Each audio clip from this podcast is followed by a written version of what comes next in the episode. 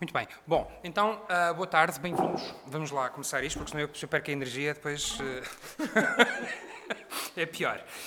Um, muito obrigado por terem, por terem uh, vindo até aqui acima, até ao Centartes de Sines. este este um, debate, esta, não, este debate, esta conversa é organizada no âmbito desta exposição, Quem és tu? Um Teatro Nacional Olhar para o País, em colaboração, a exposição é feita em colaboração com o Museu Nacional de Teatro e da Dança e a Comissão para as Comemorações de 50 anos do 25 de Abril, com quem uh, estes debates são uh, pensados e articulados e, portanto, um, é uma forma também de nós podermos expandir aquilo que são as diferentes dimensões nas quais uh, a reflexão que a exposição propõe se sustenta, mas não necessariamente uma extensão, um comentário à exposição. E por isso é que uh, já basta aquilo que eu estou a falar durante 100 anos, que é aquilo que parece. uh, estas conversas são conversas que juntam sempre uh, dois convidados, duas pessoas que, pela sua experiência diversa, completam e complementam olhares que são naturalmente olhares que um olhar mais sempre muito mais próximo do teatro um, da sua prática, da sua reflexão, uh, da sua reflexão teórica, muitas vezes também, uh, e alguém que vem do lado da história e da investigação, ainda que esta uh, fronteira seja absurda quando estamos a falar, nomeadamente no caso do teatro e em particular do lado da história, quando estamos sempre a falar de interpretação de factos, de, de, de elementos que sejam constitutivos de discursos. E por isso eu tenho muito gosto mesmo em que aqui em uh, Sines nós possamos juntar duas pessoas que têm feito um percurso de absoluta independência relativamente ao modo como a história, quer a do teatro, quer a história contemporânea, podem e devem ser contadas e que têm desafiado, de alguma maneira, aquilo que é também uma lógica do teatro oficial e da academia oficial Uh, e agrada muito que tenham conseguido encontrar agenda para, para vir. E por isso uh, passo a apresentar, uh, logo aqui ao meu, ao meu lado, está a atriz e encenadora Zia Soares, que tem um trabalho, quer ponto de vista, quer, quer, quer coletivamente, quer individualmente, um trabalho que se preocupa em pensar o que é que significa colocar em palco, não só, mas também um conjunto de uh, invisibilidades, sejam elas discursivas, plásticas, visuais, corpóreas, e que ao longo dos anos, já pelo menos 25 anos que, que fazendo parte da mesma geração, portanto, sim, para aí 25 anos, que ao arrepio, muitas vezes, daquilo que é o discurso das instituições relativamente às representatividades e que está atualmente a acompanhar, é parceira, colega aqui na Odisseia Nacional, porque há um espetáculo que se chama Rapariga Sem Pérola. Pérola sem rapariga? Não houve uma vez que eu tivesse acertado no... uma vez, um, que uh, estreou uh, na região centro, Uh, na mesma altura em que a exposição também também estreou, a exposição começou em, em Águeda, não temos percorrido não temos percorrido os mesmos municípios e portanto é uma desculpa perfeita, já não nos vemos há muito tempo, é, uh, uh, é uma desculpa perfeita para, para aqui estarmos. E por isso muito obrigado Zia.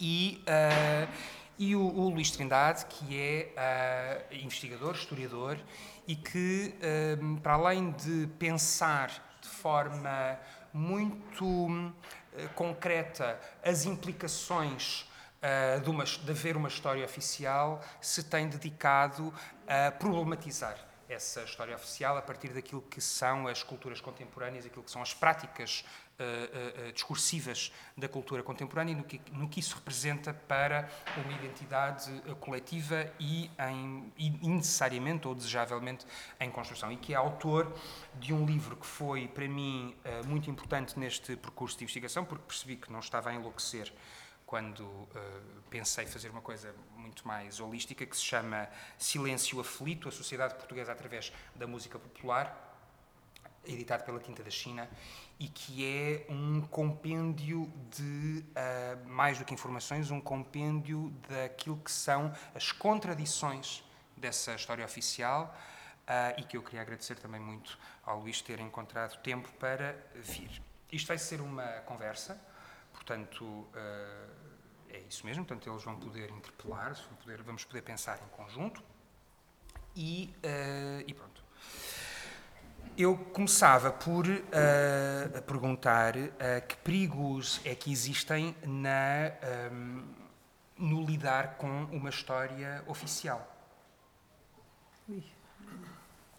Isso já é uma grande pergunta. É, depois... Mas eu antes quero fazer uma, só uma, uma brevíssima introdução. Para já Sim. agradecer imenso o convite uh, para estar aqui, mas sobretudo agradecer-te esta panorâmica absolutamente profunda e cheia de de tantos detalhes e complexidades que tu conseguiste reunir, que eu acho que é um trabalho que nunca, nunca foi feito, certamente, ou se foi feito eu não passou-me completamente ao lado, mas, portanto, muitíssimo obrigada, é muito especial poder ter, uh, ter, ter visitado a exposição, mas pelas tuas palavras e pelas tuas reflexões que abrem imensas portas para continuar a refletir sobre.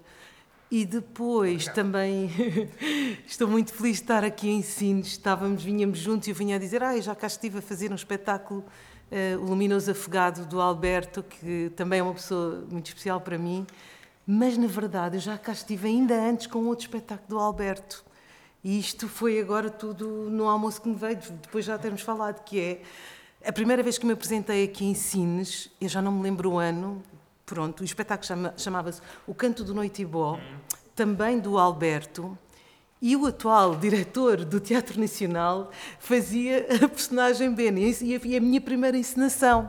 Uh, e eu só me lembrei disso há bocado. Viemos no carro desde Lisboa até aqui. Eu falava, ah, vim cá apresentar o Luminoso Afogado. Foi em 2016, mas quer dizer, isto tem.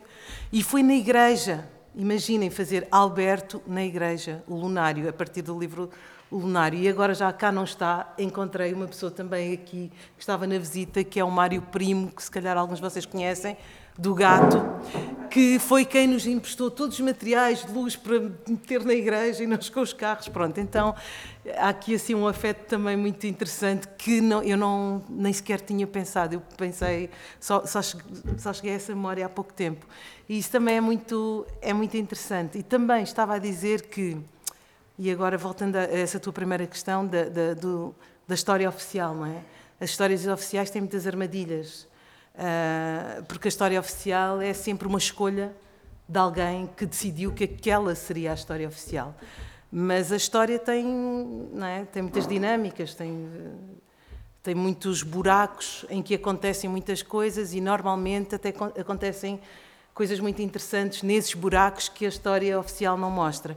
E o que também é muito interessante na tua forma, eh, como tu pensaste esta exposição, é que tu começas a abrir os buracos que não estão na história, na história oficial. E a cair dentro deles, porque depois, depois não consigo sair. Depois não consegue, ficas ali. Uh, mas depois alguém há de sair de lá com alguma coisa e há de abrir outro buraco. Eu acho que isso é, é realmente muito interessante. E dizer também que dentro desta história oficial do teatro ou do teatro nacional, eh, eu não sei muito bem onde é que me coloco. Eh, vínhamos também a falar nisto. Eu apresentei-me enquanto atriz, eu sou atriz, eu tenho 51 anos, sou atriz acho que desde os 18 ou 17, que foi a minha estreia profissional. Eh, eu apresentei-me como atriz no Teatro Nacional uma vez, no ano do lockdown, justamente muito, mesmo mesmo a um pé de, de haver o lockdown, e este ano enquanto encenadora na Odisseia Nacional, portanto fora das paredes do Teatro Nacional. De qualquer das formas, e agora vocês perdoem porque eu só vou falar provavelmente muito sobre mim, porque eu acho que é a única forma que eu tenho de abordar eh, também estas, estas questões. De alguma forma também, isto é muito reflexivo e sintomático daquilo que é o meu lugar enquanto artista e enquanto artista de teatro uh, neste país. que é eu sou um bocado fora das portas e estou um bocado fora, ou um bocadão, muito fora daquilo que é uh, a história oficial, do teatro oficial, do teatro nacional. Portanto, uh, todas aquelas memórias que estão ali expostas, não há uma única uh, que me toque, assim, diretamente. Claro que há uma pessoa maravilhosa que nós partilhamos este afeto, que é o Rogério de Carvalho, que é um homem importantíssimo uh, no meu percurso, enquanto pessoa e enquanto, enquanto artista, que é uma pessoa que me transformou muito enquanto artista, mas, me, mas sobretudo me transformou enquanto, enquanto pessoa também.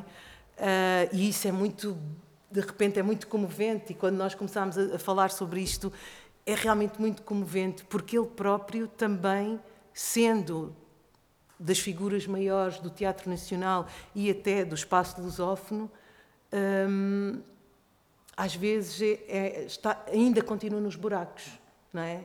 O que é estranho, porque quase todos os artistas deste país, de uma maneira ou de outra, todos passaram pela mão do Senhor.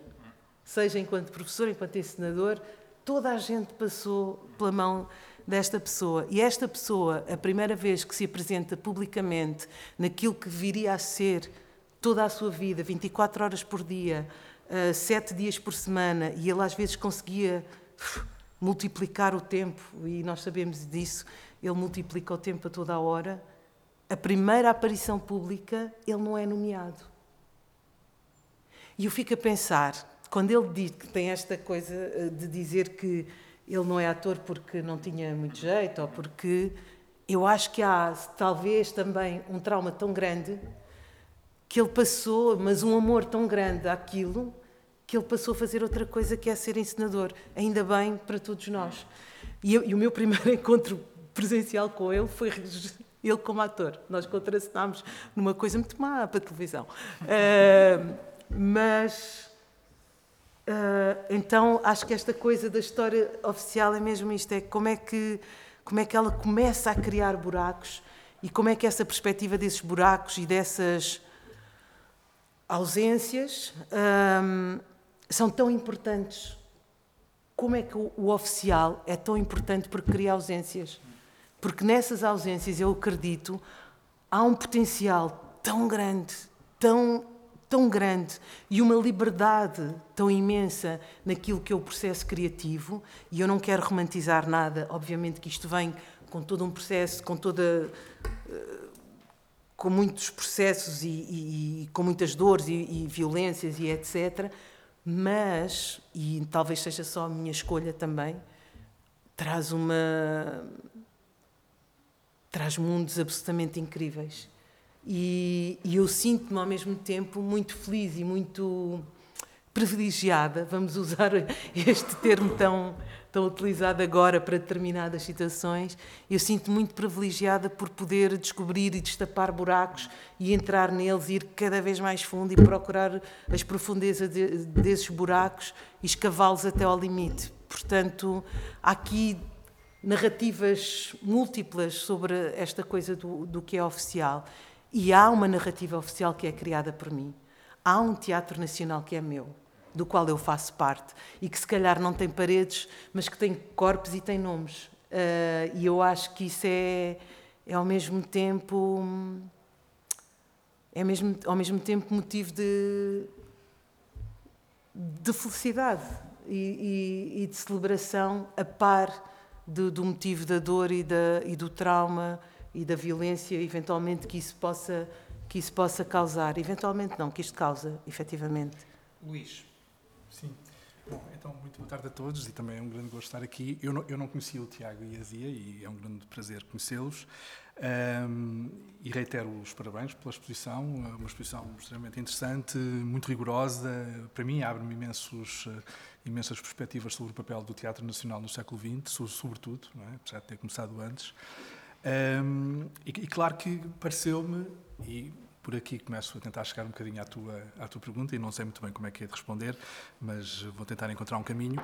Pareceu-me. Eh, assim, é uma ideia que eu tenho, é uma ideia que eu penso que nós todos temos e que a exposição parece uh, sublinhar também que há em toda esta história há um elefante que é o Estado Novo, que, como tu dizias, ocupa ali 50 anos no meio do século XX. Um, e o Estado Novo tinha uma história oficial. Um, nem todos os, regimes, todos os regimes provavelmente têm uma história oficial, mas o Estado Novo tinha na história uma das formas mais uh, que mais privilegiou para criar um discurso oficial e para se legitimar um, para se legitimar uh, politicamente, ou seja, um, é, é, é, quase necessário que um, que um, regime conservador tenha uma história oficial, que olhe para o passado e, e se vá tentar legitimar no passado. E, portanto, eu quase me sentiria tentado a inverter um bocadinho a tua pergunta e dizer que o perigo não é o de questionar a história oficial, o perigo está na história oficial. Uh, e o Estado Novo tem, uh, tem algumas características únicas, eu acho, na, na, naquela família de que faz parte, não é? Nós conhecemos bem uh, os, os, fascismos que emergem nos anos 20 e nos anos 30, é que precisamente o Estado Novo demora muito tempo. O Estado Novo demora 48 anos e, portanto, os anos 20, 30, quando começa a ditadura, não tem nada a ver com os anos 60, 70, onde ela acaba. E, e isso quer dizer que, se pensarem em algumas coisas que acontecem durante estes 48 anos, uh, a história oficial do Estado Novo fez-se com mecanismos que nunca nenhum regime político alguma vez tinha tido para inculcar na sociedade. Fez-se uh, com a rádio, a rádio não existia antes da ditadura militar, ou pra, praticamente, não é? Só explicar quem é que foi o primeiro uh, diretor da emissora nacional e como é que isto se liga aqui à exposição? O primeiro foi o Galvão ou foi o António Ferro? Foi o Galvão. Uh, de, portanto, a rádio nasce com o Estado Novo, o cinema falado nasce com o Estado Novo, ou, ou seja, acontece em Portugal enquanto o Estado Novo está a decorrer, não é o Estado Novo que os queria, claro. E a televisão, Uh, e até uma certa escolarização em massa, que era impossível de haver antes, por motivos económicos-sociais, e de facto já existe nos anos 50 e 60. Ou, ou, seja, qualquer que tenha sido a história oficial do Estado Novo, um, ela foi um, divulgada, inculcada, ensinada a uma, a uma dimensão e com uma profundidade como nunca nada tinha acontecido em Portugal. Uh, talvez, a não ser que nós pensemos no catolicismo ao longo de, de muitos séculos. Isto significa o quê? Significa que, acho eu, um, que ainda não nos libertámos disso necessariamente. Não é? Ou seja, não deixámos não, não é as pessoas que estão nesta sala, mas é esta sociedade onde nós vivemos. Em muitos, em muitos sentidos ainda não deixou de ser salazarista. Um, pronto, essa era um, é, é uma das, seria uma das minhas questões. Nós temos é que nos libertar de uma história oficial. Se a história oficial, sobretudo, é essa história oficial. Depois, ah, pronto, eu estou aqui a fazer um bocadinho o papel do historiador. Eu, eu, ah, eu acho que a história está sempre a renovar-se, ou seja, nós estamos sempre. E, e, tu também disseste qualquer coisa de semelhante ali embaixo, não é? Estamos sempre a encontrar estes buracos que não estavam lá na narrativa, que normalmente é uma narrativa muito limpinha da, da, da história oficial. E, portanto, nós estamos a, a, descobrir sempre novos problemas, novas questões no passado, que é o nosso presente que nos mostra. Tentar dizer isto de uma maneira que seja fácil de, de, entender. Uh, começa a aparecer uma história das mulheres quando há um movimento feminista fortíssimo nos anos 60, 70. Começa a haver uma história dos negros quando há um movimento, quando há todos os processos de descolonização e os movimentos antirracistas, uh, sobretudo a partir dos anos 60, nos Estados Unidos, etc. Nós estamos a perguntar ao passado questões do nosso presente. E por isso é natural que estes buracos vão emergindo quando a sociedade portuguesa é, evidentemente, também uma sociedade muito mais plural onde os homens não têm o mesmo protagonismo, onde os homens brancos não têm o mesmo protagonismo, onde os homens brancos heterossexuais não têm o mesmo protagonismo e onde os homens brancos heterossexuais de classe média não têm o mesmo protagonismo. Ou, pelo menos esperamos que percam. E, portanto, hum, esta, esta, brincadeira tem a ver com o facto da história, quando, na, quando nasce uma história académica no século XIX, é uma história do poder, uma história de homens brancos europeus, de classe média, um, e, portanto, a história tem-se diversificado em todas essas direções, um, se quiseres, não oficiais. E, e, por isso os buracos que a tua narrativa, até, até mais parece-me do que a exposição, mas a, a, a, narrativa da tua apresentação foram abrindo, acho que são historiograficamente muito certos e, e mostram, precisamente, uh, revelam aquilo que estava escondido na história oficial. E, portanto, a, o questionar a história, a história oficial é uma questão de desvendar uma série de coisas que lá estavam como aqueles dois atores negros que estavam lá a ser invisibilizados porque não tinham nome. E se nós começarmos a pensar nas invisibilidades da história oficial, uh, vemos que uh, quase toda a gente. Bom, se a história oficial é uma história nacional, Uh, se nós começarmos então a, a, desvendar as invisibilidades da história oficial, vemos que quase toda a gente estava fora dessa história oficial. Portanto, a história pode ter esse efeito democratizador de recuperar essas pessoas todas para a história. O, o, Ozia, tu achas que se, num, processo, num processo de seleção daquilo que são, do ponto de vista criativo, aquilo que são as opções que, que, que alguém que encena uh, pode fazer, uh, indo à procura de, de, autores que são frequentemente encenados, por exemplo, uh, ainda que sejam muitas vezes para nos fazer aproximar de questões do presente, tu achas que uh, há maneira de os, os transformar efetivamente em, em autores atuais? ou é uma ou é mais uma inscrição de quem está de quem, de quem está a fazer agora quer fazer um Chekhov, um Brecht, um Shakespeare. Eu pergunto isto porque tu tens, apesar de tudo, procurado trazer não só outros não é outros autores no sentido em que uh, não são autores, é tu tens trazido mais autores, uhum. tens trazido mais autores, mas sobretudo na abordagem a esses autores emprestar-lhes, trazer-lhes aquilo que são, normalmente, técnicas, apropriações e abordagens que se podiam utilizar nos autores do cano. Uhum. Certo. Há alguma, há alguma pressão para uh, se participar dessa, da continuidade dos mesmos autores? Não, nenhuma. Uh, todo o meu trabalho e todo o meu percurso não tem constrangimentos a não ser os constrangimentos financeiros, como se fossem poucos. uh, tudo o resto, eu decido absolutamente tudo. Isto é real. Não, mas, mas uh, pergunta num, num plano sim, mais vasto, sentes nesta, exatamente, nesta, nesta se eu sinto esta, que estava a fazer, sim. não é? Então, eu terei feito, talvez, nestes anos todos, se calhar isto pode ser, a minha memória não é, não é muito boa, apesar de ser atriz, mas uh, talvez três autores. Uh, e ultimamente, e estes autores, talvez eu estou a falar do Shakespeare, eventualmente, pronto, já mais recente do Genet, uh, e todos estes textos foram todos pensados sobre outras perspectivas. Uh, não foi também, uh, por exemplo, a Tempestade do Shakespeare não foi um texto escolhido ao acaso. Uh, tudo o que, que, que, o espetáculo traz, a, a, narrativa, aquilo que encerra e, e, depois a chamada do Bruno Bravo para o encenar, numa companhia como é o Teatro Griot, da qual eu faço parte, não foi, não foi inocente. Mas o que me parece a mim mais interessante, numa abordagem até artística, que obviamente não está nunca uh, dissociada do, daquilo que é a minha reflexão política, uh, é trazer outros, outros textos, hum. sejam eles de autores de, mais diversos, mas também as novas dramaturgias, hum. feitas agora, neste momento, por, por autoras, uhum. sobretudo, uhum. e por autores um, de agora, como, uhum. como este último espetáculo que mencionaste, A Pérola Sem Rapariga. É um, é um texto da Jaimília Pereira de Almeida, uh, que é uma autora de agora, dos nossos dias, que escreveu naquele momento para a concepção desta, desta encenação.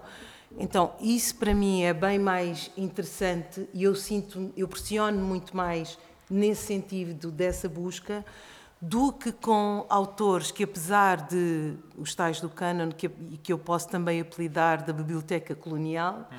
que me trazem assuntos que até são universais, não é? Uhum. Claro, porque todos mais ou menos vão falar de de coisas que nós universalmente todos entendemos e passamos, embora depois uns passem de uma maneira e outros de outra. Uh, mas muitas vezes nessa escrita eu tenho que.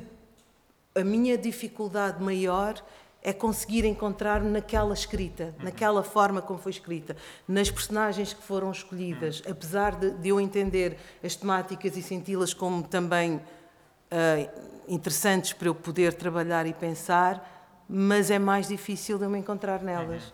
Então, esta possibilidade também e esta liberdade de poder encontrar ou de, de, de, de produzir uh, dramaturgias novas uh, também é uma possibilidade de produzir memória nova, não é? Uh, memória futura. podemos falar, que também é uma coisa que tem-se falado muito, mas é exatamente isso. Há um lado, há um lado no que tu estás a dizer uh, uh, que, tem, que me parece ter que ver com, a, com, a com as possibilidades criadas com a pulverização, não é? De, de repente não haver uma, não haver uma narrativa que se deva, para a qual se deva contribuir, mas sobretudo pôr em contraste diferentes, diferentes perspectivas, que é precisamente aquilo que não aconteceu, até, ou de certa maneira não aconteceu até, até 74. E há uma, mas há, contudo, uh, distinções importantes a fazer naquilo que é a prática teatral, daquilo que é o cinema ou a música, ou seja, e a própria ideia um, de de repente nós não cairmos na armadilha de falar das diferentes disciplinas artísticas como se elas estivessem, como se elas se comportassem todas da mesma maneira. Mesmo que às vezes existam pessoas que vão de umas, de umas, de umas áreas para outras, o Almada Negreiros é, é disso exemplo. Eu, eu estou a fazer esta, isto porque gostava de chegar a uma, a uma, a uma ideia que, que é partilhada quase logo no início do, do, do, do livro do, do Luís, em que ele diz, um, e que, e que uh, para mim foi muito importante perceber que precisamente no teatro não, não, se, encontra, não se encontrava isto, que é, diz a altura que as expressões culturais industrializadas, ou seja, dependentes da tecnologia, portanto, o cinema, a rádio, a música, naquilo que era a música gravada, um, exigiam um compromisso especialmente delicado, uma vez que tanto a música como o cinema, no caso portugueses, corriam o risco de se verem silenciados por sons e imagens de origem estrangeira. E no caso da música, a rádio, com uma penetração socialmente mais regular e geograficamente mais vasta, seria no pós-guerra, portanto, a seguir à, à, Segunda Guerra Mundial, portanto, depois de 45, o espaço mais sensível dessa ameaça. Ora, isto não acontece exatamente assim no teatro, porque a pressão que é feita é distinta e, sobretudo, não é tão ampla quanto aquilo que o país era, mas corresponde àquilo que o Jorge Ramos do O há de descrever sobre enfim, a política do espírito, mesmo que ela se altere do início da ditadura até ao final, não foi sempre a mesma, mas que é, apesar de tudo, historicamente estruturada a partir de mecanismos destinados a assegurar a superior valoração do agente identificado com o vanguardismo, potenciando-lhe investimentos feitos na viragem das décadas, e nomeadamente a partir dos anos 20, que estava agora, no final dos anos 40, praticamente falida. E, portanto, esse era o resultado da ausência de um debate e de uma dialética da diferenciação cumulativa que favorecia estratégias políticas de sinal contrário. E de que, de alguma maneira, vão permitir que algumas disciplinas, mas também apropriações culturais, sejam, e de estéticas culturais, sejam mais fáceis numa área do outra. Nesse aspecto, o teatro uh, é muito mais lento nessa, nessa, nessa adaptação e isso vê-se com o que vai acontecer a seguir à, à revolução de a necessidade de se trazerem todos os autores que foram censurados. Aquilo que eu queria, eh, aquilo que eu queria chegar, Luís, era perceber se, a partir do que a Zia estava a falar, uh, se nós conseguimos identificar, vocês falam em buracos, mas uh, bolsas de criatividade e de pensamento que problematizam essa ideia de história oficial e, sobretudo, tentam perceber como é que se vão acrescentando cumulativamente referências que vão interpretando essas, essas narrativas uh, oficiais. Ok. Uh, eu acho que mais do que bolsas e buracos, que agora desviava um bocadinho da questão de, de haver eh, lugares, lugares de exceção, eu acho que talvez possamos pensar em um, ehm, formas artísticas, para simplificar muito, e para se me ocorrer alguma coisa do cinema, vou para o cinema, se me ocorrer alguma coisa do teatro, vou para o teatro, formas artísticas que não são estanques assim, três, ou quatro ideias, se calhar um bocadinho contraintuitivas. O Estado Novo foi um Estado novo, ou seja, eles achavam-se novos, eles achavam-se modernos, eles achavam que estavam a fazer. O, o, fascismo é uma ideia que se considera a si própria absolutamente moderna. Que estão a tentar acabar com aquilo que eles achavam que era uma coisa antiquada do século XIX, que era o liberalismo e a democracia. Portanto, o fascismo entendia-se como uma coisa nova e, portanto, Uh, há uma coisa muito contraditória nesse, nessa vanguarda que descreve o Jorge Ramos do O quando fala sobre a política do espírito, é que o Estado, o António Ferro, uh, está a fazer, uh, sobretudo, sobre a imagem, porque os escritores não aderiram. Ou seja, alguns escritores aderiram, mas a literatura manteve-se e, e, e reforça o seu, o seu lugar na oposição durante quase todo o Estado Novo. Mas as artes plásticas, sobretudo aquelas artes plásticas, sobretudo não, mas também aquelas artes plásticas que vinham do, do, do modernismo, falaste há bocadinho do Almada Negreiros, uh, juntam-se à volta do António Ferro. Num, episódio, aliás, muito interessante, o António Ferro era jornalista, faz uma entrevista ao Salazar e quase que lhe pede emprego. Diz, ai, uns jovens, meus amigos, que estamos com muita vontade de servir. E no ano a seguir, o Salazar cria o Secretariado de Propaganda Nacional, põe lá o ferro à frente, e eles fazem, criam uma imagem muito moderna de um país muito tradicional. E é muito o país que tu estavas a descrever. Há, há ali um momento na tua, na, na tua, na tua apresentação que, com o qual eu concordo absolutamente. Acho que é exatamente isso que eles estão a fazer. Eles estão, pensem no, no, no Portugal dos Pequenitos. Se já foram a Coimbra e se foram ver o Portugal dos Pequenitos o minhoto é assim, o transmontano é assim, e cada um come de uma determinada maneira. E são diferentes do alentejano que vive numa casa diferente. E, é uma espécie de miniaturização de Portugal. Tudo fica muito bem arrumadinho e tudo é absolutamente certo. Há pequenas microidentidades, só, só que isto com uma imagem muito moderna. Isto é muito apelativo e hoje ainda se vê na publicidade, nos discursos dos nossos políticos, um, no próprio discurso que muitas regiões do país têm sobre si próprias a, reprodução destes, destes, destes estereótipos. Portanto, esta era uma primeira nuance que é, de repente, as imagens mais tradicionais podem aparecer com umas roupagens estéticas, formais, muito, muito vanguardistas. Uh, a outra vem um pouco do, do, do, exemplo que tu, que tu deste, que é uma história, aliás, é o grande motivo para ter escrito esse livro, é que um, há uma iniciativa oficial e, e, e, tu também disseste uma coisa muito importante lá embaixo, que foi muitas daquelas coisas que nós consideramos como tradições, que prezamos, que queremos valorizar. Eu estou aqui a falar numa primeira pessoa do plural que não, que não existe, mas que muita gente quer, preza e, e foram inventadas, literalmente. Uh, eh, um, e o Estado Novo inventa uma coisa que uh, depois lhe escapa das mãos, que é a chamada música ligeira.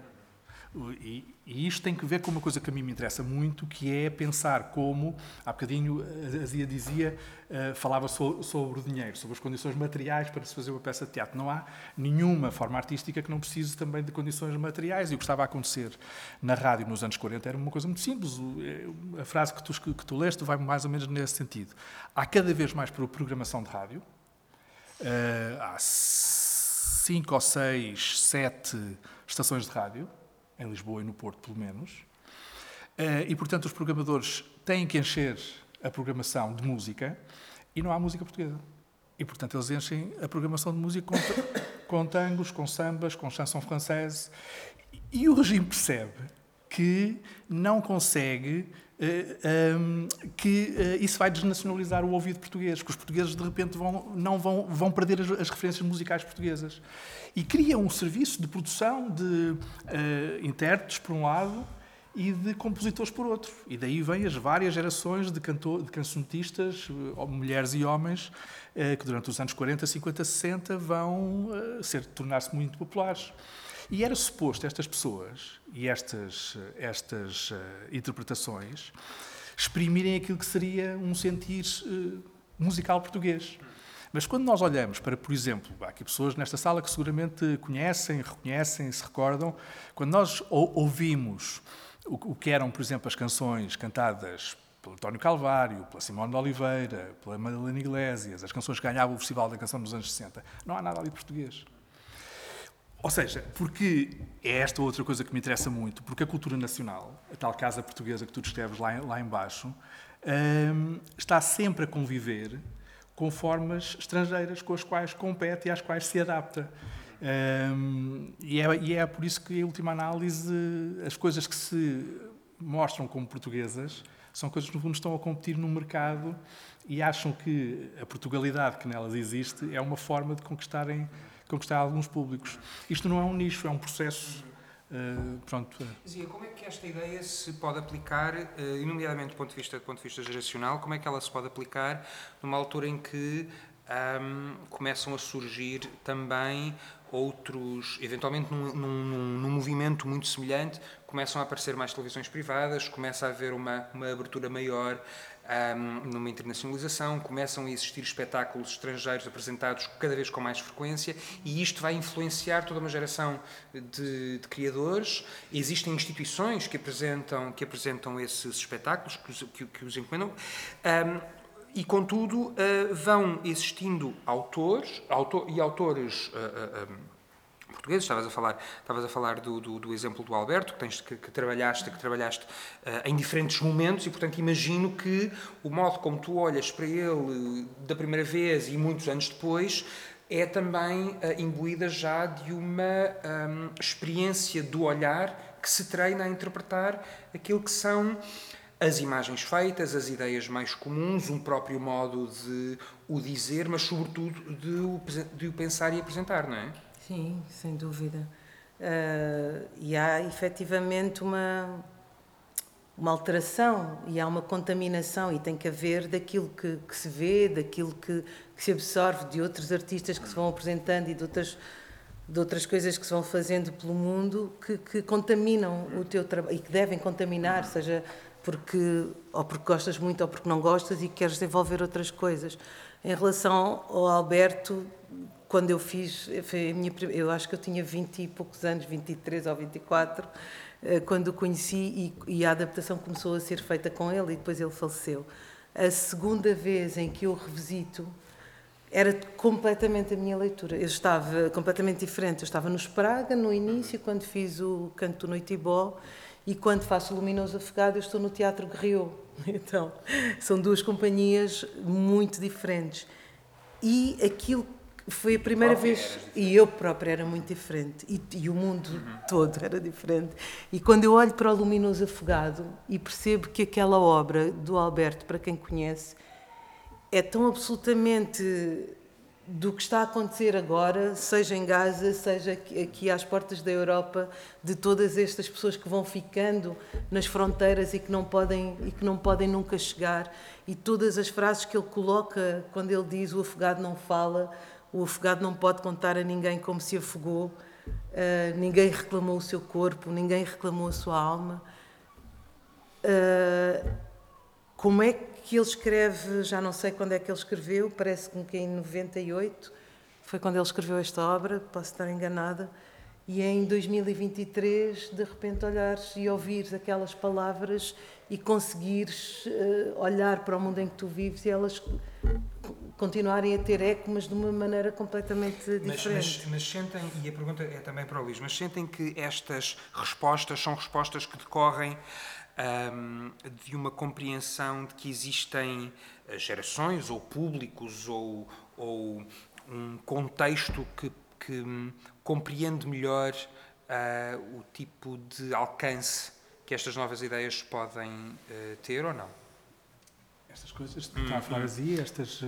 Sim, porque, por exemplo, um, o, o, eu não, não, não, não, cheguei lá, estão várias as portas de entrada para esta exposição, mas havia uma, havia uma, são tantas as portas que eu agora não me lembro do nome do espetáculo, mas há um espetáculo que é apresentado no Teatro Nacional, que é uma, num ciclo, eh, que faz parte de um ciclo que se chama eh, Teatro Novo, para pessoas novas, no final, no final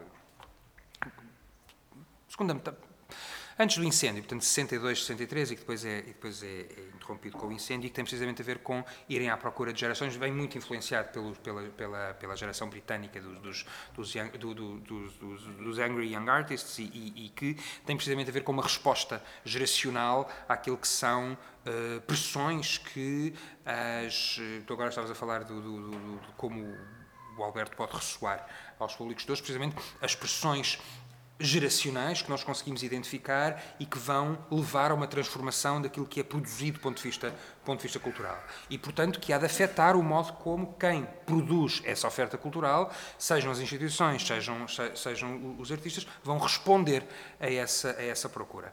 Uma das peças que em tudo acompanha hum, uma, em tudo acompanha uma um elemento comparativo com aquilo que se, com aquilo que se passa na música, é precisamente, uh, são precisamente peças que uh, dão conta da geração portuguesa que está ali encravada entre uh, uma, a decadência da, da, da, da sociedade burguesa e o avanço dos modernismos que vêm pelo cinema e, pelo, e pela música, e nomeadamente francesa e nomeadamente inglesa. E que uh, há uma passagem nesse, nesse, neste, neste teu livro em que tu falas um bocadinho dessa ideia a propósito de um artigo, de um artigo que, que, é publicado na Flama em 67, a propósito daquilo que é uh, uma relação de tensão entre, e há uma frase muito interessante que é ter a chave do futuro fazia da juventude um ator incontornável, Podiam até questionar-se alguns excessos, mas era inútil e contraproducente ignorá-la. Até que ponto é que estes buracos, estas armadilhas, esta necessidade de apresentação, de revisitação, sejam os mesmos autores, sejam as reinterpretações dos códigos, dos códigos internacionais, não são tentativas permanentes de tentar agarrar o momento? Sim, eh, eu ainda bem que vais por aí, porque eu estava a pensar que também há esta coisa muito importante. Claro que eu estou aqui sempre a afirmar que sou muito livre e faço muitas escolhas livremente e as faço, mas há uma coisa que também toca naquilo que disseste quando se cria esta música ligeira, não é? Chamaste música ligeira, sim. É assim que lhe chamavam. É assim que lhe chamavam.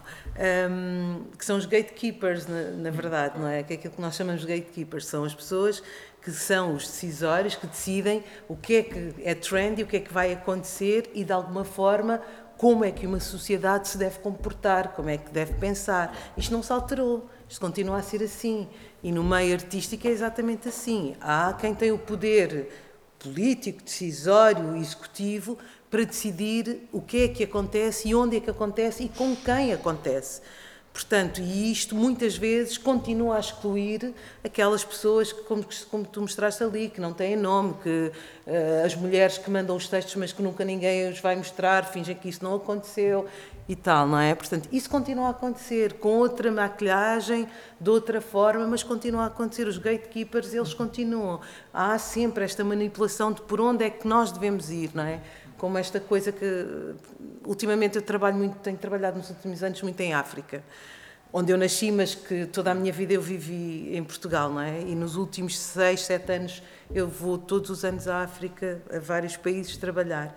E há uma diferença, por exemplo, que é simbólica ou, uma, ou metafórica, que é nós não, quando chega à noite, nós não, nós temos mesmo que decidir para onde é que nós vamos. Não há ninguém que ilumina os caminhos para dizer: Nós aqui temos indicações, acendem-se as luzes, é por aqui que tu tens que ir, não é? Se ali está escuro, é o sítio onde tu não deves. Portanto, os códigos são muito precisos e muito exatos. Em África, tu és obrigado a escolher, porque está escuro normalmente.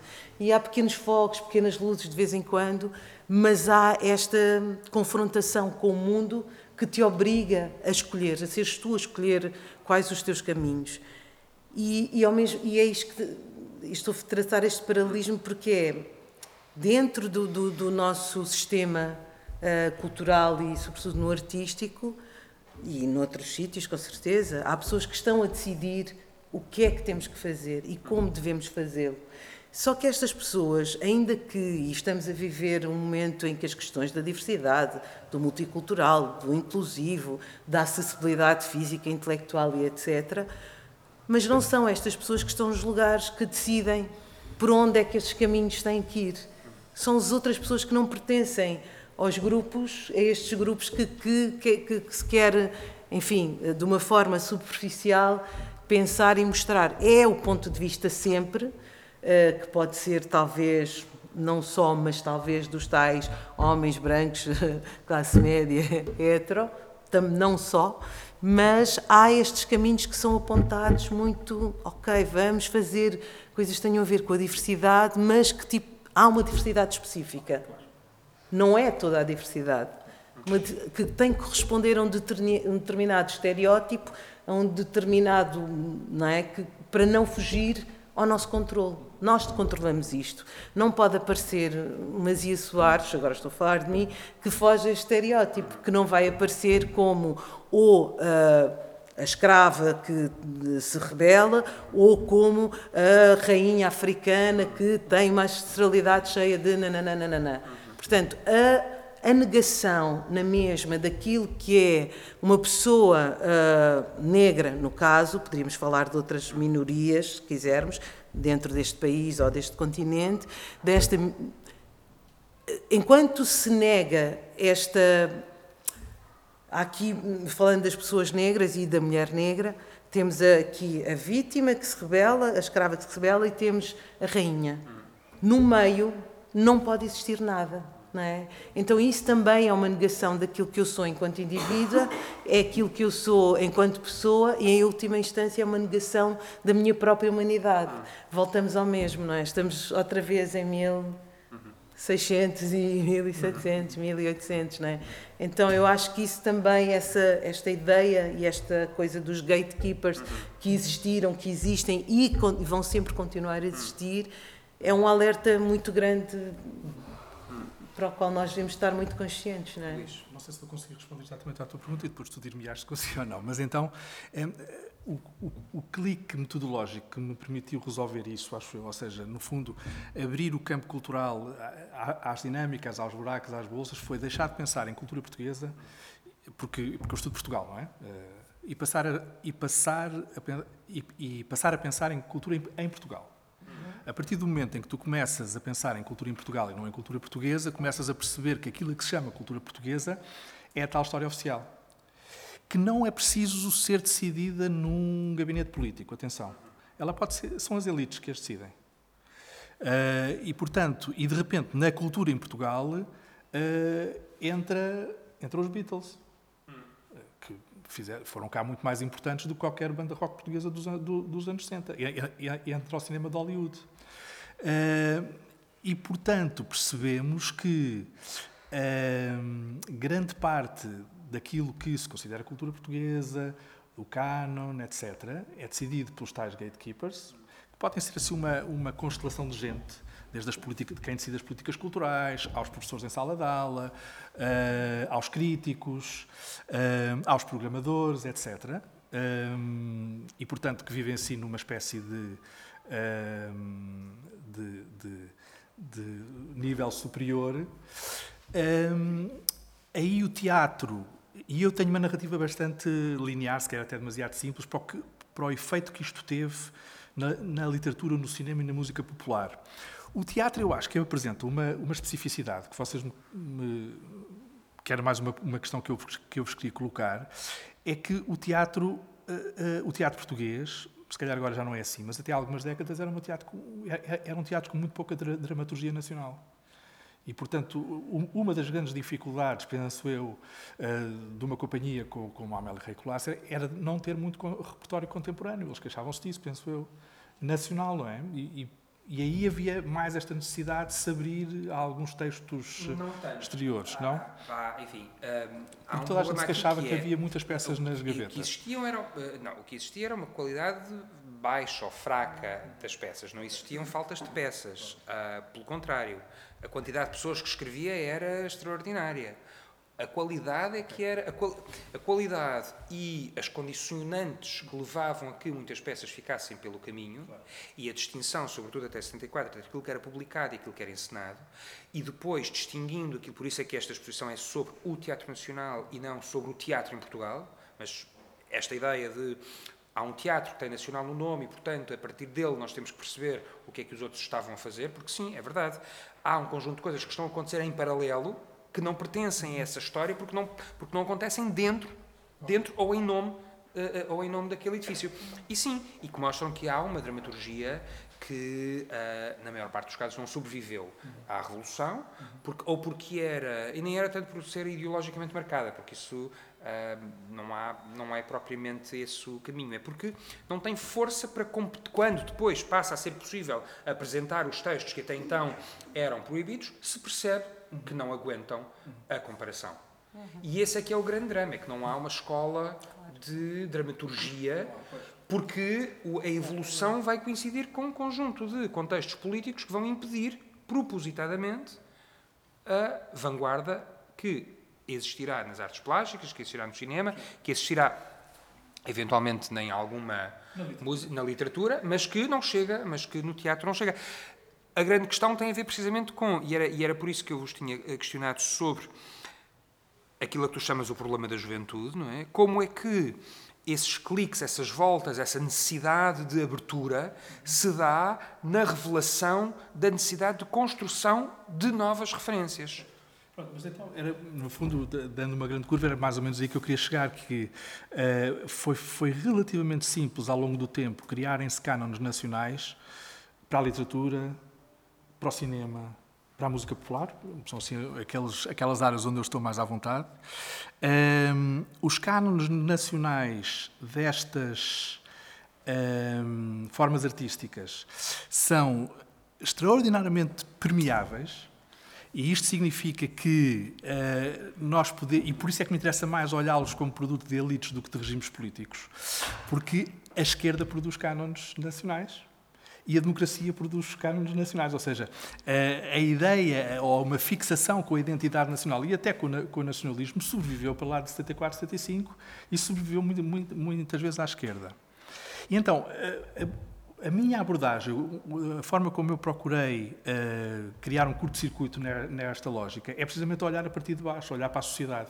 Porque a partir de baixo, a partir da sociedade, a partir dos consumos culturais, se quiseres, das pessoas que vão ver as tuas peças, das pessoas uhum. que, vão ver filmes, as pessoas raramente respondem aos estímulos que os criadores ou que as elites estão à espera que, que, ela, que elas respondam. Ou seja, eu, eu coleciono artigos, uh, comentários ao longo de todo o século XX de intelectuais a falarem sobre. Uh, os tempos livres e os consumos culturais das pessoas, e, e, a conversa é sempre a mesma, desde o final do século XIX até ao final do século XX. As pessoas não ouvem as músicas que deviam ouvir, não vão ver os filmes que deviam ver, veem uns, uns programas de televisão que são horrendos, etc. Portanto, olhando para a sociedade, de repente o que temos é uma sociedade que está a fugir aos cânones e a fugir àquilo que os gatekeepers decidem isto também me permite pensar, esse livro, em certo sentido, é um livro contra o Estado Novo, porque é um livro que recusa que o Estado Novo tenha conseguido controlar a sociedade portuguesa totalmente. É, ou seja, há, sobretudo quando se começam a explodir as culturas, as, as, indústrias culturais depois da Segunda Guerra Mundial, há um campo imenso que o Estado Novo não controla. O Estado Novo não controla as músicas que as pessoas ouvem em casa, pessoas, o Estado Novo não controla os programas que, que, que, as pessoas, os programas de televisão que as pessoas veem em casa, e se a televisão só passar porcaria, as pessoas desligam, as pessoas não controlam os filmes que, que as pessoas vão ver. Claro que proíbem muita coisa, mas há muita coisa que não proíbem, porque, por exemplo, não tem uma mensagem uh, explicitamente política que as pessoas vão ver e as pessoas podem ter hábitos culturais que as levam para universos muito distantes de, de Deus, Pátria e Família do, do, Estado Novo.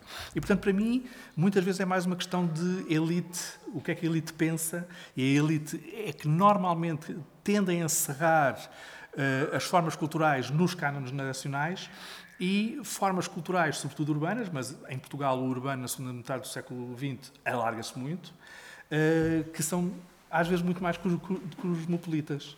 Aliás, um episódio que eu te queria contar, não sei se tu conheces, que me parece que mostra bem isto e o lugar do Teatro Nacional nisto.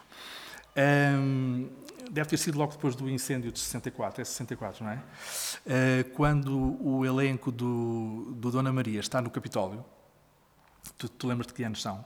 No Capitólio é, é seguir ao incêndio da Avenida. Ah, eles vão para a Avenida e depois é que vão para o Capitólio. E então é, o, o, o Capitólio fica no Parque Mayer que era precisamente o teatro que nada tinha a ver com o canon, etc. E há uma revista, eu acho que é o Século Ilustrado, que acha tão interessante ao elenco do Teatro Nacional estar no Parque Mayer que vai entrevistar os atores. Então, como é estarem aqui? Com esta gente e os atores dizem, pois, alguns são assim um bocadinho mais abertos do que outros. Não, isto são todos nossos colegas. Mas eles estavam rodeados de, de coristas, de atores que eles consideravam de muito fraca qualidade, de outros teatros onde iam público que eles não estavam muito. E há ali um discurso altamente elitista, onde eles falam como se estivessem verdadeiramente num mundo diferente, que é um mundo, como nós sabemos, conhecemos Lisboa, a 500 metros do edifício do Teatro Nacional.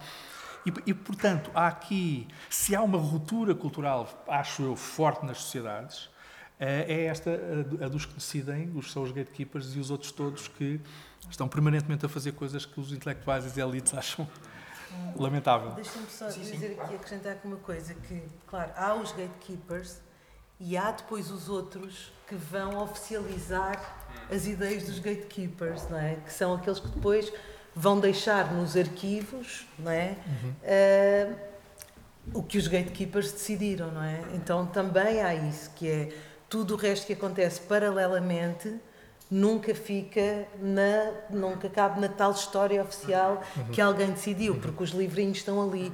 e volta a um acontecimento que tu muito bem colocaste ali volta ao Rogério de Carvalho que é uh, aquele do espetáculo do de 63 que ele entra e que o primeiro 62 uh, o, o, o rapaz da boca do lixo uh, exatamente 66 66 sim e depois 67. aquele em que ele tem a fala é o é, o, é a seguir em 67 em 67. Mas há ali um, um espetáculo que tu dizes que não. Ah, não. São dos outros dois atores. Dois, o Elétrico chamado Desejo. O Elétrico chamado Desejo, exatamente. Que não se sabe quem são, não se nomeiam muito bem.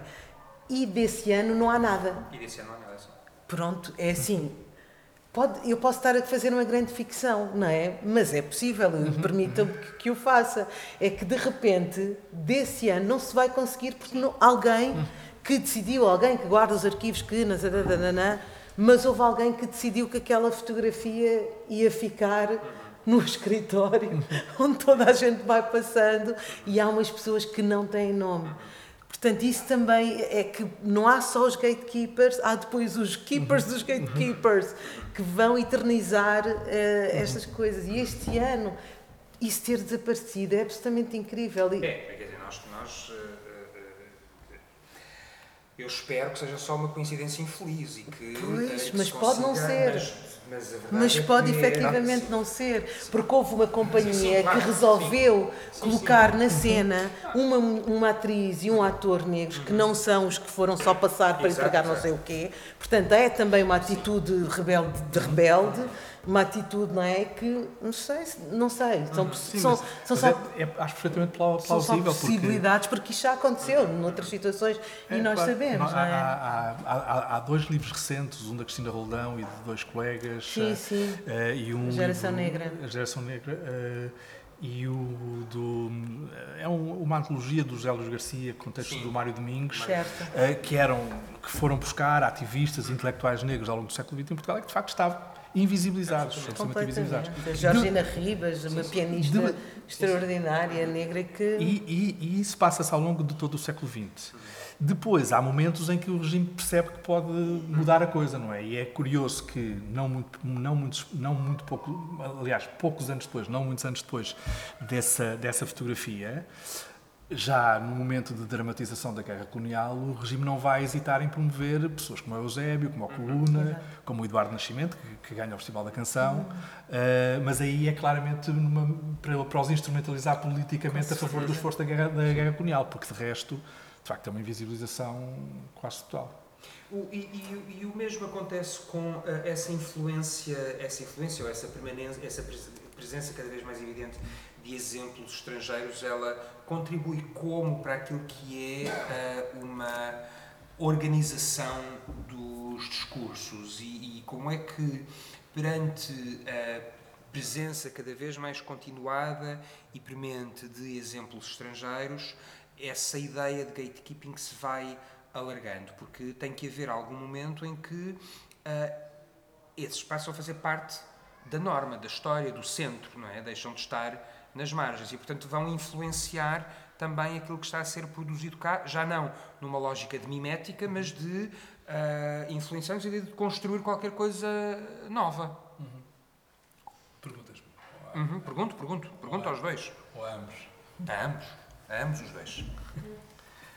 Olha, eu acho que o cinema desempenha um papel muito importante, o cinema estrangeiro desempenha um papel, mas também a música popular. No, no pós-guerra, no fundo, uh, e estamos a falar do Estado Novo, porque há uma série de imaginários, se quiseres, para usar uma palavra fácil, eh, que são muito subversivos em relação à moral salazarista, a família, o papel da mulher, mas que não são censuráveis. uma história de amor mais ou menos eh, a, palavra tórrido, se calhar, sugere cenas com algum erotismo, isso seguramente não, não aparecia, mas uma história de amor, não é? Assim, uh, forte, entusiasmante. Uh, isso, enfim, um filme com uma paixão entre o Humphrey Bogart e o Lauren Bacall não é censurável, a não ser que tenha lá uma cena que se corta facilmente também a, película é facilima de censurar. Mas eu acho que esse, essa, essa. Ah, enfim, há várias histórias culturais da sociedade inglesa, francesa, italiana, norte-americana do período pós-guerra eh, que, que, que, falam muito disto, ou seja, que há uma certa obsessão no cinema e na música popular pelo amor, pela paixão, pelo direito à felicidade, que é impossível não se ter interiorizado por parte do, do, dos públicos e, do, e, dos telespectadores.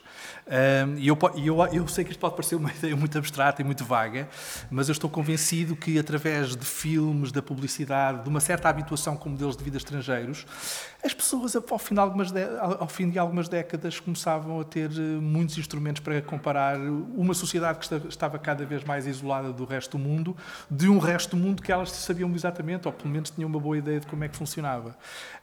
Eu, eu tentei escrever uma coisa sobre isto, eh, um artigo onde acompanhei. Uh, eu, pronto, não sei, tu, tu, dizias que eu tentava romper um bocadinho com alguns cânones, o, o, que eu às vezes acho que é que tenho uns objetos de estudo um bocadinho frívolos, mas este, este era. Uh, eu pus-me, olhando para duas ou três revistas de grande circulação, eu pus-me a olhar para. Uh, o Jet Set, a imprensa de Jet Set, ou seja, o século ilustrado e a Flama, uh, ali desde o 47, 48, e depois durante os anos 50 são muito importantes, estamos habituados a olhar para os anos 60 como o ano da grande explosão, mas há muita coisa interessante a acontecer nos anos 50. Até ao início dos anos 60 fui apanhando as reportagens que passavam na imprensa portuguesa, portanto não eram, que não eram censuradas, mais ou menos divertidas, sobre os divórcios das, das atrizes de Hollywood. E começa com o divórcio altamente escandaloso, inclusive nos Estados Unidos, da Ingrid Bergman. A Ingrid Bergman era casada com homem sueco, um médico, acho eu, e apaixona-se pelo Roberto Rossellini, salvo erro a filmar o Stromboli, ou então foi num filme anterior e tudo. Isso é um enorme escândalo. Atenção, Não, também... Ela, ela vê um filme dele, decide propor-lhe, convida para fazer o Stromboli e, e ela divorcia-se. E depois eles apaixonam-se eles apaixonam-se em filmar. Aqui, há aqui várias coisas interessantes, que é... Uh, Desculpem, não, claro, mas Ingrid Bergman, claro que. E Roberto Rossellini. Mas então, então o que é que acontece? A, a imprensa portuguesa. correto. Muito bem. A, a, imprensa, a imprensa portuguesa condena absolutamente o, o divórcio. Já agora, a imprensa norte-americana também. E ela é banida de Hollywood durante uns anos. Portanto, apesar de tudo, é uma sociedade que é mais ou menos assim.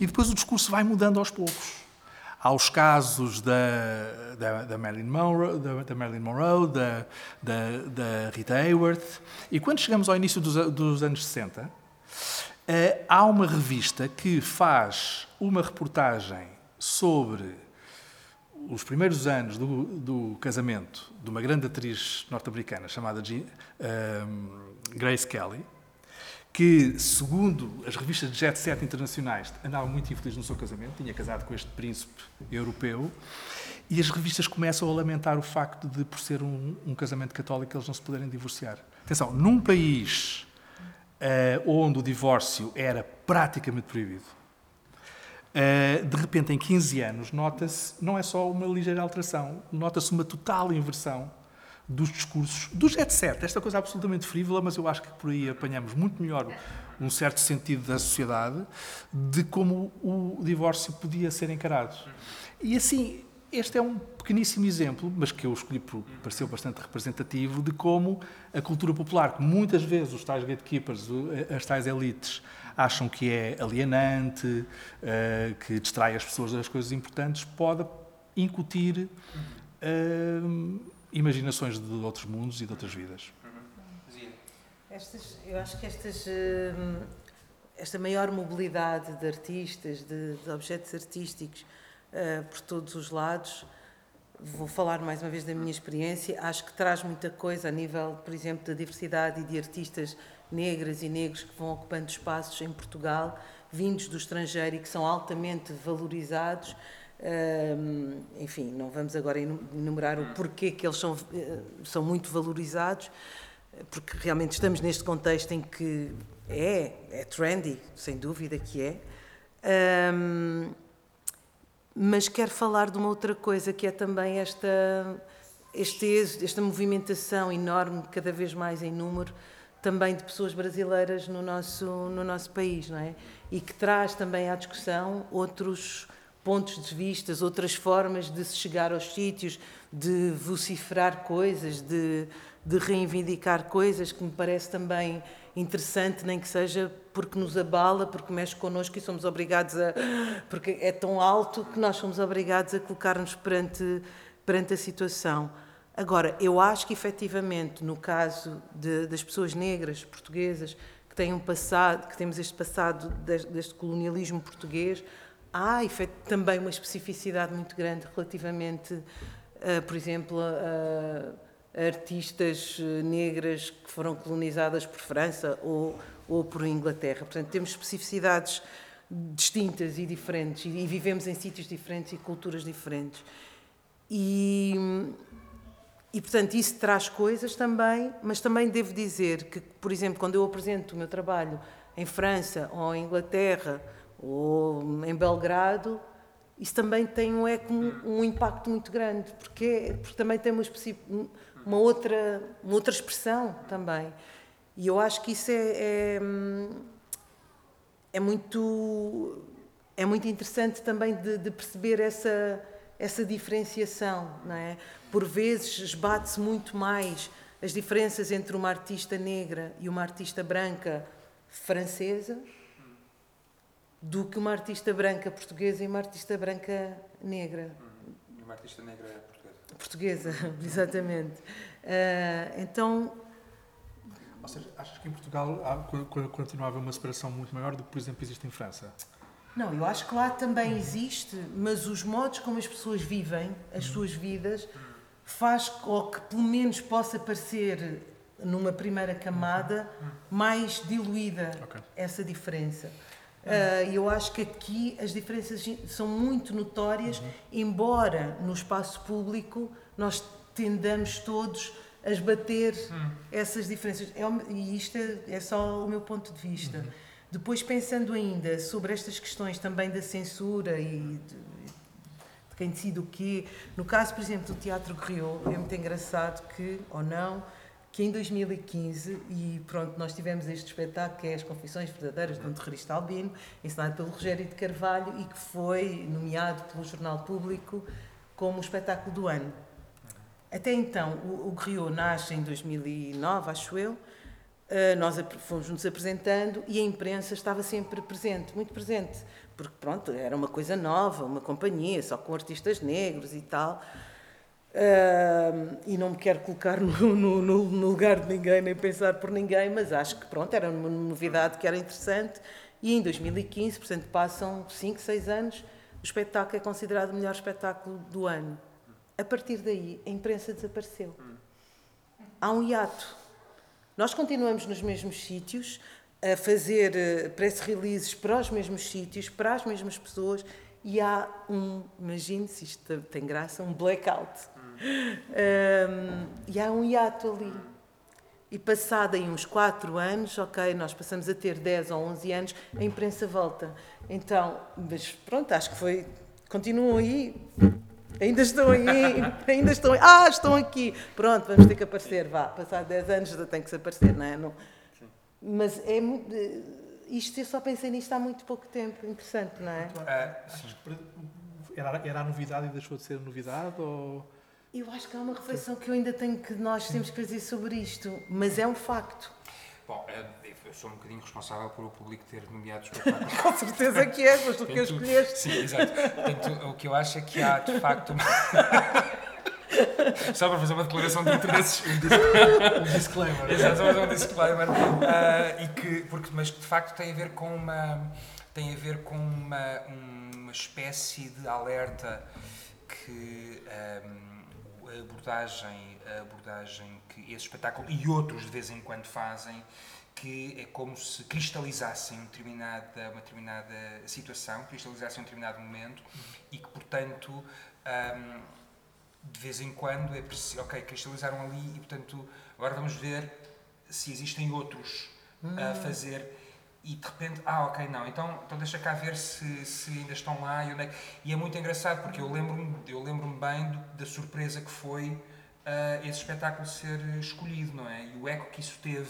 Foi uh, no dia, na, na sim, noite sim. anterior a ter saído o anúncio de que foi o melhor espetáculo, nós tínhamos duas pessoas para público. Sim, sim. O Rogério de Carvalho desta aos camarins, nós estávamos a ver teatro muito silencioso e diz assim: Olha, meus queridos, já é assim, fiquem calmos, depois olhar para mim, fiquem calmos, mas nós não temos público. Estavam duas senhoras muito simpáticas, eu já as mandei para casa, disse que elas viessem amanhã, que eu lhes pagava o táxi, e eu olhava para ele, tipo, que? E não, no dia a seguir melhor espetáculo e de repente era filas, tipo Filipe La Féria. É. Não, é? não, é, mas é muito engraçado, porque isso tem a ver precisamente com como é que uh, se entende, como é que se entende o modo como tu estás a interpretar o, o momento, não é? E de como é que, hum. a dada altura, uh, ok, então já sabemos que aquilo está ali, pronto podemos descansar porque alguém está a tomar conta, da, naquele cantinho está a tomar conta daquelas questões, daquela maneira. Então agora vamos à procura de. de... Talvez. Mas é muito engraçado que vocês tenham ido por esse caminho porque havia, havia uma coisa que eu, que eu não, não. Enfim, não tinha pensado que, que chegássemos lá, mas, uh, mas que, que eu gostava de levantar também, que tem a ver com uma dimensão uh, de da presença que levanta dimensões éticas e morais, de representação e de valores e de princípios e de orientações, que, no que respeita àquilo que são permanentemente as camadas da população mais invisibilizadas e mais marginalizadas, ah, e que depois vai perceber, de repente, como tu dizias muito bem, Uh, parece que ninguém cabe dentro daquele perfil oficial e tu, e tu dizias que vão se repetindo ao longo do tempo os mesmos, as mesmas, em contextos diferentes, as mesmas, as mesmas tipologias de, de perfil, não é? Mas que a dada altura parece que estamos sempre a utilizar os mesmos exemplos e, e, e que que tu dizes, Luís, que é antes das questões morais ou da tensão entre a modernidade que chega do estrangeiro e o conservadorismo português, em particular a banalização dos novos papéis femininos se devia sobretudo a fatores materiais. Há bocado falavas das condições e de como essas condições materiais não podem, parece-me a mim, estar dissociadas, não é? De quem é que... E o que torna ainda mais extraordinário esta gestão durante quase 40 anos do, do, do, do, Teatro Nacional por uma, por uma mulher, ainda que durante muito tempo tenha sido com o marido, mas uh, eh, um, uh, eh, o marido conta pouco, na verdade, porque era ela que mandava. Assim, todos. Enfim, e ele próprio dizia, portanto, nem sequer estou a. ele próprio dizia. Assim, todos os argumentos que pudessem ser levantados, e é aqui que, que, que, que, que me parece que pode estar aqui um toque interessante, contra a, a ameaça da emancipação feminina, esbarravam no argumento da modernização e, mais especificamente, na ideia de desenvolvimento económico para o qual a mulher trabalhadora contribuía como mão de obra e como símbolo. Nesse sentido, as mulheres eram em especial mostradas em funções de apoio no setor terciário, como secretárias ou hospedeiras, objeto de inúmeras reportagens neste período, portanto, no, no, a partir da segunda metade, de, depois da guerra, a partir da segunda metade da década de, de 45. Portanto, a imagem destas profissões desempenhava um papel ambivalente, permitiam, por um lado, que a mulher ganhasse autonomia financeira e saísse de casa, ou mesmo do país, no caso das hospedeiras aéreas, mantendo ao mesmo tempo funções de assistência e de cuidado análogos às de esposa e de mãe. Aquilo que eu vos quero perguntar é, à pequena escala, ou seja, não na história oficial, não, nos, não, não nas instituições, uh, não nos grandes valores, mas à escala da mesa de jantar, ou seja, aquilo que, aquilo que depois não se controla, mesmo com a ideia do Deus, Pátria e Família, e mesmo com todos os gatekeepings, e mesmo com uh, uma espécie de uh, massificação uh, das referências. À escala da mesa de jantar, como é que se operam estas transformações? Como é que elas podem verificar? Como é que as tensões geracionais, temporais, contextuais, geográficas podem contribuir para começar a estimular uh, estas, estas oficializações? É assim, eu acho que esse, eu, eu, isso que eu digo aí é, penso, penso que faz mais sentido nesse momento histórico. Uhum. Há um, há um que é o, que é o pós-guerra europeu. É pós-guerra europeu. Que é o, é pós-guerra europeu. E de uma certa Europa, não é? Não é Portugal, Europa, apesar de tudo, exatamente. Mas, apesar de tudo, contamina um bocadinho Portugal. Uhum. Há, há, um, há um livro de 77 de um, de, um, de um sociólogo e economista francês que tenta descrever o que aconteceu nos 30 anos anteriores, de 45 a 73, 75, e chama aos 30 anos que vão de, 75, de, de 45 a 73, 75, os, os 30 gloriosos que é de repente a Europa das cinzas reconstrói-se prospera e depois os anos 60 trazem todas as novas causas uh, uh, sociais, culturais, estudantis, etc. Isso, isso chega eventualmente a Portugal. Eu acho que. Uh, por, isso, por isso eu, eu, também há pouco dizia que. Um, o Estado Novo dos anos 30 não é o Estado Novo dos anos 60 e mesmo que e aí temos que ter cuidado em olhar para a retórica e não acreditar excessivamente na retórica porque depois há, uma, há um impulso modernizador que que os tecnocratas do regime Uh, ou, seja, de repente há uma, há uma nos anos 60, a partir dos, anos 50, há uma renovação dos quadros uh, até ministeriais do Estado Novo, onde entram, entram tecnocratas e não, não são o mesmo tipo de políticos que lá estavam 20 ou 30 anos. É um, é um fenómeno muito semelhante ao que está a acontecer em, em Espanha. Uh, e o, o, o, Espanha da altura. Da Espanha da altura, Sim. claro. E o que me parece é que a certa altura há um momento de um certo impulso modernizador que chega às famílias, como tu dizias, uh, onde eu acho que até as camadas mais conservadoras da, da, da população não vão hesitar, se, vou dizer isto de uma maneira muito simples, para proporcionar um melhor futuro aos seus filhos. Ou seja, se uma família tiver condições eu estou a falar, evidentemente, muito em geral. Uhum. Mesmo uma família conservadora que acha que o papel das mulheres e dos homens não é o mesmo na sociedade de enviar a sua filha para uma faculdade de letras, envia. Mesmo que isso signifique aquilo tornar-se uma mulher que é evidentemente que não, que não vai ao encontro do modelo feminino da mãe e da avó, etc. E depois, se calhar, o, o melhor exemplo de como há um impulso e que as pessoas, de facto, uh, se, estão, se estão a marimbar para tudo o que o Estado Novo possa dizer sobre as delícias do mundo rural hum. e da tradição portuguesa, e o que elas vão à procura é de, uma, é de uma vida melhor, é que entre 1957 e 1974 vão para, saem de Portugal para o Norte da Europa 1,7 milhões de portugueses, que é, que é na altura, não, não deve andar muito longe, na altura há 20% da população, que é uma sangria populacional brutal, ou seja, deixa de haver mundo rural. Quando nós olhamos à desertificação do, do, do interior, é, pensem no que é que era Portugal nessa altura, ainda que a população urbana só passasse a ser maioritária a partir dos anos 50, mas retirem 1 milhão e 700 mil portugueses do mundo rural para a França e para a Alemanha.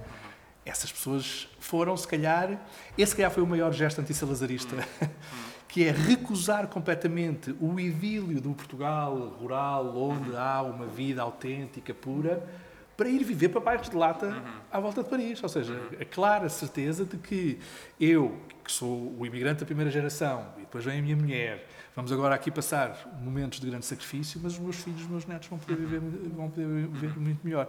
E para isso concorre tudo, concorre alguma informação sobre o que se passa lá fora, e portanto é a cultura, é a comunicação que vai deixando. E o, o tal desfazamento que eu acho que é brutal entre os discursos oficiais da propaganda do, do, do regime e das suas elites e depois o sentir e o viver das pessoas que se vão adaptando às, às, às situações.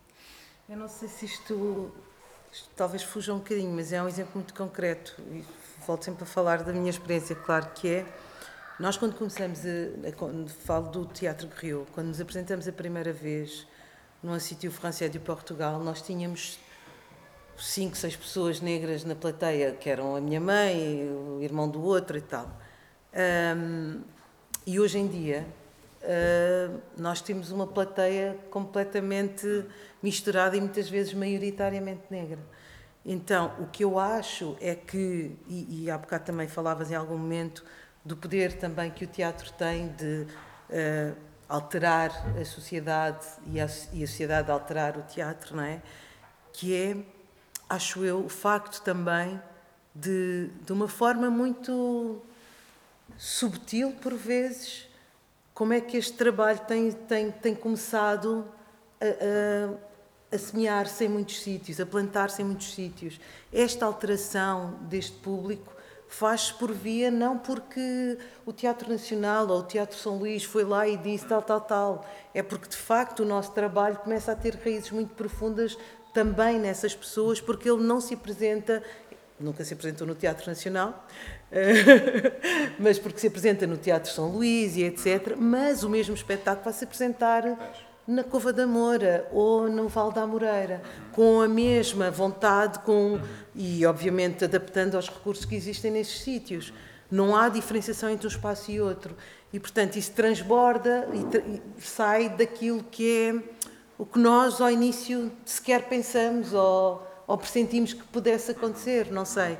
Então, hoje em dia, olhar para a plateia, estar na Cultura Gesto e ver que sei lá, quando voltamos, regressamos da pandemia, fazer o riso dos necrófagos e olhar para a plateia, ver mais de metade da plateia negra e, e daquela metade maioritariamente mulheres, há qualquer coisa que aconteceu de muito concreto na vida das pessoas.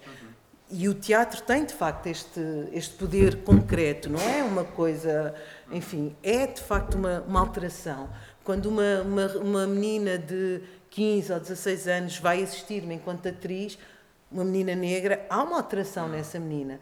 Quando uma menina, seja negra ou branca, vê que eu estou a dirigir um espetáculo, há uma alteração muito concreta na possibilidade do que ela pode fazer. E eu acho que isso é, é muito interessante de, de, de constatar também, não é? Essa, essa concretude que o teatro tem, esse impacto e essa talvez seja o gesto político mais ousado, hum. não é? Hum.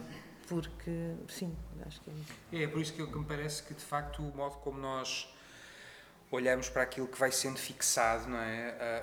e através, seja através da imprensa, seja, seja conta-nos de facto só uma parte dessa, dessa realidade. E de, e de, estes dois exemplos são muito evidentes, quer dizer, um, mesmo que se possam utilizar uh, todas estas notícias do século ilustrado, da Flama, vão-nos contar apenas uma parte e, ainda assim, Uh, é preciso tentar adivinhar ou intuir o que é que, o que, é que, ali, está, o que é que ali está a ser dito e, sobretudo, um, seja até, até 64, enfim, entendê-lo de uma maneira, e depois de 64 perceber, perceber o que é que está ali a ser proposto e imposto até para, para, para, acelerar um bocadinho a modernização do país, ou, ou, o exemplo de 2015 em que, de repente, o que é que aquilo diz se no dia anterior tinham duas pessoas e, não é? é um, eu não sei se existem uh, questões que queiram eventualmente colocar. Nós já estamos aqui, nós ficamos aqui mais um bocado, mas pronto, a ordem. É, não sei se existem questões que queiram, que queiram colocar. Um, pronto, então, assim sendo, eu queria agradecer muito mesmo o pensamento uh, desta, de, desta, desta tarde, por terem, por terem vindo e por terem ajudado a, a desbloquear um conjunto de, de, de ideias feitas e dizer que um, a exposição termina amanhã uh, aqui. Se ainda quiserem voltar com mais tempo, não sei quais é são os horários, confesso, mas, mas uh, está aqui amanhã. E depois. Do meio-dia do meio às seis, do meio-dia do meio até às 18 horas. E depois vai para Faro, onde abre no dia 24, portanto, se porventura uh, conhecerem alguém do Algarve, abrimos no dia 24 e estamos até ao dia 16, não é? 16. E agradecer muito uh, ao Santardes de Sines, ao município de Sines, por nos terem uh, não apenas acolhido, mas acompanhado e cuidado desta, desta exposição e de a terem tornado sua. Amanhã ainda há uma oficina para crianças, para famílias, e há um espetáculo batalha, não é? Às, às 16. Exatamente, aqui no, aqui, no, aqui no auditório. E a Odisseia Nacional termina em Sines assim, não é? É, pronto, portanto, porque eu não, uh, uh, não consigo decorar o calendário dos meus, dos, dos, meus queridos colegas das outras áreas todas. Uh, e pronto, e agradecer, e agradecer claro, à, à, Comissão ter permitido, ter permitido que este convite vos pudesse ser feito e agradecer-vos a vocês. e até breve. Obrigado. Obrigado. Obrigado.